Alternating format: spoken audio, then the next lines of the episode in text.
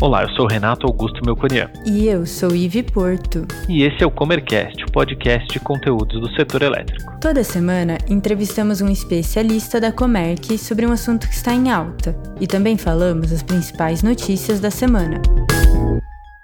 O episódio de hoje será um pouco diferente. No final de março, a Comerc anunciou a chegada de André Dorf como co-CEO para liderar o planejamento estratégico, alavancagem de resultados, operacionalização de recursos, além de garantir o cumprimento das diretrizes do Conselho de Administração. Com anos de experiência no setor de energia, ele chega na Comerc para dividir o comando da companhia com Christopher Vlavianos, que fundou o grupo em 2001. O executivo estava no comando da Arteris desde fevereiro de 2019. Antes disso, foi diretor executivo da Suzano por 10 anos, presidiu a CPFL Renováveis entre 2013 e 2016 e entre julho de 2016 e janeiro de 2019 foi CEO da CPFL Energia. Para apresentá-lo, vamos conversar sobre carreira e perspectivas dentro da Comerc e do setor elétrico.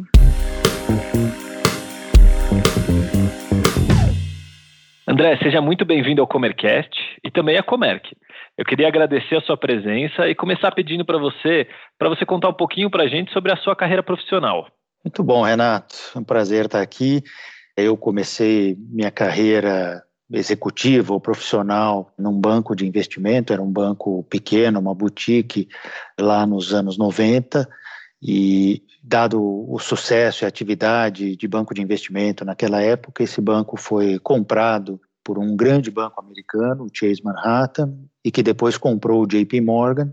Então eu fiquei sete anos dentro do banco, mudando de cartão de visita sem sair da cadeira, né? A gente é, saiu de uma boutique para o maior banco de investimento da época. Então foi muito bacana. Tive a chance de ter essa experiência desde uma estrutura pequena até uma das maiores estruturas de banking do mundo lá em Nova York. Então isso foi muito bacana. No começo dos anos 2000, eu fui convidado a me juntar a Suzano de Papel e Celulose. Era uma empresa que queria aproveitar um ciclo de crescimento bacana em celulose, em papéis, em outras atividades adjacentes ao mundo florestal e de papel e celulose. Então isso foi muito bacana. Acabei ficando 10 anos na diretoria da Suzano. Foi um período super fértil em termos de planos, é, concretização de planos, construção de fábricas, aquisições, e que proporcionaram um crescimento muito bacana ali para a Suzano na época. Depois desses 10 anos de Suzano, eu me juntei à CPFL Renováveis, e aí sim já dentro do setor elétrico, com uma empresa exclusivamente dedicada à geração de energia e exclusivamente a fontes renováveis. Na época, nós tínhamos é, vários projetos, várias usinas em operação, mas a grande maioria da capacidade ainda por vir. Então, foi um período super bacana, em que a gente materializou vários dos projetos que a gente tinha desenhado, tinha imaginado lá atrás. Em seguida, eu fui convidado a assumir a liderança de todo o grupo CPFL, e aí incluindo as distribuidoras, incluindo a comercializadora e a CPFL Geração também. E isso foi uma outra experiência super bacana. No total foram seis anos de CPFL, de grupo CPFL, e nessa experiência, já na CPFL Energia, eu ajudei os chineses que estavam comprando, da State Grid, que estavam comprando o controle da CPFL naquele momento, a desembarcar no Brasil naquele que seria o maior investimento por uma empresa chinesa no país. Então, foi também uma experiência cultural, pessoal e profissional fantástica e tivemos várias realizações nesse período. Depois da CPFL, eu me juntei ao grupo Arteris. A Arteris é uma joint venture entre a Brookfield, que é um dos maiores gestores, se não a maior gestora de fundos de infraestrutura do mundo, e a Abertis, a espanhola Abertis, que é uma empresa concentrada na gestão de concessões rodoviárias, e aqui no Brasil, a Arteris é muito forte, então, nesse segmento de concessões rodoviárias, ainda em infraestrutura. Então, é, foi um período bacana, onde a gente teve várias conquistas e avanços é, regulatórios e no ambiente regulatório no setor de rodovias. E depois desse período, então, decidi retornar ao setor elétrico e fui convidado pelo Kiko a me juntar a Comerc. Então, muito animado com essa nova fase, bom estar de volta ao setor e muito empolgado com o que vem pela frente nessa fase de transformação do setor elétrico que nós estamos vivendo.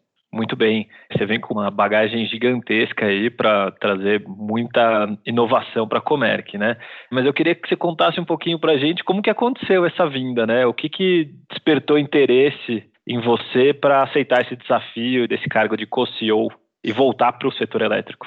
Eu conheço a Comerc, o Kiko pessoalmente já há muitos anos. É, fui cliente da Comerc como Suzano e como Arteres. Fui parceiro de negócio da Comerc como CPFL. E é uma empresa que sempre me chamou muita atenção pelo dinamismo, pela inovação, pelo foco em clientes. E nesse momento que nós estamos vivendo do setor elétrico, eu acho que se a gente não estiver falando desses três componentes, a gente está fora do jogo. Né? Então, a base de clientes que a Comerc acumulou ao longo dos anos, o relacionamento de confiança com o mercado foi muito importante e é muito importante para o que nós queremos fazer nesse novo ciclo. A parte de inovação, tecnologia, cada vez mais necessário para todos os negócios, seja do setor elétrico ou qualquer outro setor hoje em dia, e também a parte de inovação, sempre formulando, criando, imaginando novas soluções para aquilo que são as necessidades dos clientes. A gente sabe que esse é um setor que está em transformação e eu vejo hoje a Comerc como uma plataforma preparada para aproveitar esse novo ciclo do setor. André, você tem bastante experiência aí com o setor elétrico. Eu queria pedir para você falar um pouquinho sobre ele e qual é a sua visão da situação atual e o que você espera para o médio e longo prazo. É, a gente vê mudanças importantes acontecendo em todos os elos do setor elétrico. Então, desde a geração em que as, aquelas grandes usinas hidrelétricas estão dando espaço para as fontes renováveis, é, centralizadas ou descentralizadas, então, a gente vê uma série de empreendedores, empresas novas surgindo, tecnologias novas surgindo para esse tipo de geração que traz um alívio do ponto de vista climático, prazo de implantação, risco de implantação. Por outro lado, traz outros desafios na sua intermitência e na sua confiabilidade. Então, eu acho que a gente tem que ainda aprender a navegar nesse mundo da confiabilidade das renováveis, soluções para isso. A gente tem soluções hoje sendo desenhadas de armazenamento, de baterias e outras tantas que endereçam essas questões. Na parte de colocação dessa energia no mercado, a gente também está vendo mudanças. Então, se antes a gente tinha os leilões regulados, em que as distribuidoras contratavam para o longo prazo, hoje nós estamos vendo as distribuidoras sobrecontratadas e o mercado livre tomando espaço do mercado total de energia no Brasil. E o mercado livre tem outras características. Normalmente são contratos mais curtos, são clientes direto que têm melhor ou pior crédito, e aí isso traz um outro desafio, que é o desafio da financiabilidade para os projetos. Então, no meu entendimento, esse relacionamento com o cliente vai ser muito importante e poder conectar as duas pontas da geração seja ela distribuída, centralizada, mas toda ela contratada no mercado livre com os clientes, e até agora falávamos de clientes grandes, com carga grande, cada vez mais entrando na granularidade. Então, esse relacionamento e essa agilidade para conectar essas pontas vai ser muito importante daqui para frente. Então, falamos da geração, falamos da comercialização e falando um pouco do cliente, o cliente também está se transformando. Eu acho que a digitalização, a disponibilidade hoje de informações para os processos decisórios, ela está muito grande. Então, hoje há tecnologia para se tomar as melhores decisões com base em dados, informações em tempo real, e isso a conectividade, o que a gente chama de internet das coisas, nos traz inúmeras soluções para isso, eu acho que abre um novo capítulo do ponto de vista de gestão para os clientes. Então, é o cliente gerenciando todas as suas utilidades, né? não só energia elétrica, mas gás, água, consumos, vida útil dos equipamentos. Então, uma série de informações importantíssimas para o gerenciamento das plantas industriais, dos estabelecimentos comerciais, de galpões, lojas comerciais, shopping centers, até chegar no gerenciamento do consumidor em sua casa. Então, eu acho que aqui tem uma avenida enorme para quem souber aproveitar, seja do ponto de vista tecnológico, seja do ponto de vista mercadológico, aproveitar inúmeras oportunidades nessa avenida. Bom, minha próxima pergunta é qual é a sua visão da Comerc dentro desse mercado? Né? Você citou muitas oportunidades. Dá para a Comerc surfar em todas elas? A Comerc nasceu e cresceu sobre uma base muito sólida de relacionamentos de confiança com o mercado, com os clientes. Né? Hoje tem uma base de clientes no mercado livre enorme e cresceu em cima do trading também, que é um entendimento profundo da dinâmica de mercado mas de uns bons anos para cá vem acumulando outras experiências e abrindo outras iniciativas ligadas a todas essas transformações que nós falamos, de geração distribuída, eficiência energética, passando por baterias, passando por geração centralizada agora e agora a Comerc mais capitalizada. Então, hoje, o conjunto de empresas e de iniciativas que compõem a Comerc nos dão a possibilidade de participar no menu completo. Né? Então, a gente traz hoje para o mercado e para os clientes um menu completo de soluções para atender às necessidades específicas. Né? Aqui, nesse setor, Acho que a gente aprendeu que não existe uma solução que serve para todos. Cada cliente vai ter a sua necessidade, vai ter a sua geografia, vai ter o seu consumo, a sua modulação. Então, a gente precisa é, desenhar os produtos que se adequam às diferentes realidades. E acho que hoje a gente tem um menu completo.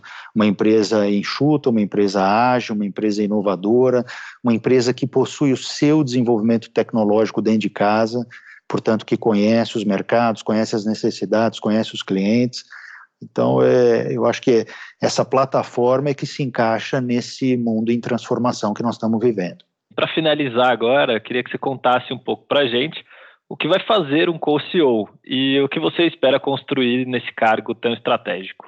Pois é, aqui a ideia é que a gente, num mercado tão dinâmico como nós falamos há pouco, é que a gente divida aqui experiências, skills, habilidades então, é, o Kiko tem demonstrado ao longo dos vários anos aqui uma capacidade enorme de se relacionar com o mercado, desenvolver produtos, entender o mercado elétrico brasileiro, motivar as pessoas, as equipes, fazer campanhas direcionadas, posicionar a Comerc de forma destacada no mercado.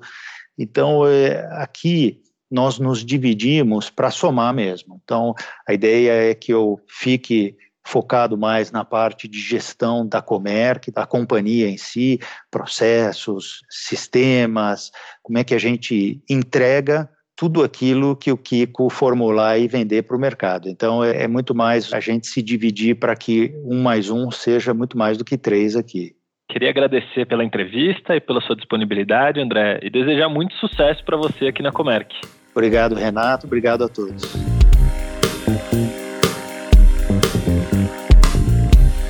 E agora vamos às principais notícias da semana. O setor de energia concentrou 50,3% das emissões de debêntures incentivadas nos meses de janeiro e fevereiro deste ano.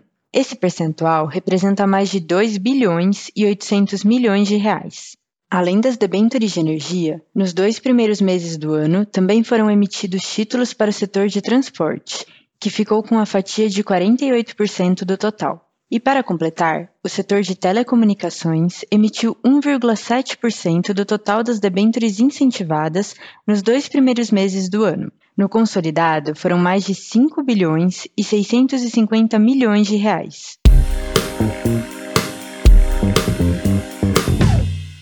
Projeto de lei 5.829 de 2021, também conhecido como Marco Legal da Geração Distribuída, está em discussão na Câmara dos Deputados e é um tema cercado de polêmicas.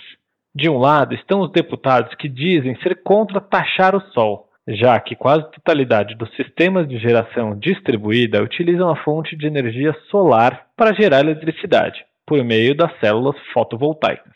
Do outro lado dessa polêmica estão parlamentares que querem o fim do subsídio para os painéis fotovoltaicos. Eles criticam o atual modelo por ser uma fonte de energia incentivada, cujo custo é rateado por todos os consumidores brasileiros. O tema tem sido cotado há dias para entrar em pauta na Câmara dos Deputados.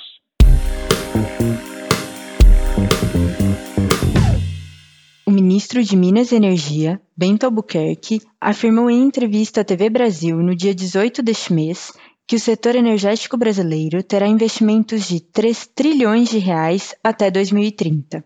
Na entrevista, o ministro falou sobre a diversidade da matriz energética no Brasil, a produção de petróleo e gás, a mineração e a capitalização da Eletrobras, entre outros assuntos. Segundo ele, esses investimentos ocorrem porque o Brasil tem atratividade, diversidade de fontes de energia e segurança jurídica e regulatória. Ele destacou ainda outro fator importante, que é a retomada dos leilões no país. Em 2021, serão seis leilões só de energia elétrica, de petróleo e de gás, cenário importante para dar previsibilidade ao mercado.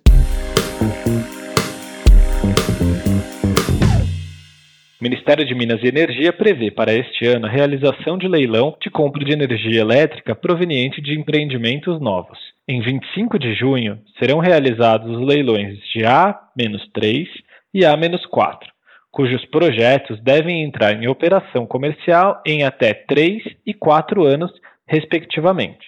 Para 30 de setembro, estão previstos os certames A-5 e A-6. Os projetos vencedores deverão entrar em operação no prazo de até 5 e 6 anos, também respectivamente. A expectativa é de baixa demanda declarada pelas distribuidoras, tendo em vista o cenário desfavorável, com sobrecontratação prevista para o ano pela Câmara de Comercialização de Energia Elétrica, a CCE, em 105,1%, além da crescente migração de médios e grandes consumidores para o ambiente de contratação livre. Gostou desse episódio? Ficou com alguma dúvida ou tem alguma sugestão de tema para o Comercast? Mande para a gente em faleconosco.comerc.com.br ou nas redes sociais. Até, Até a, próxima. próxima.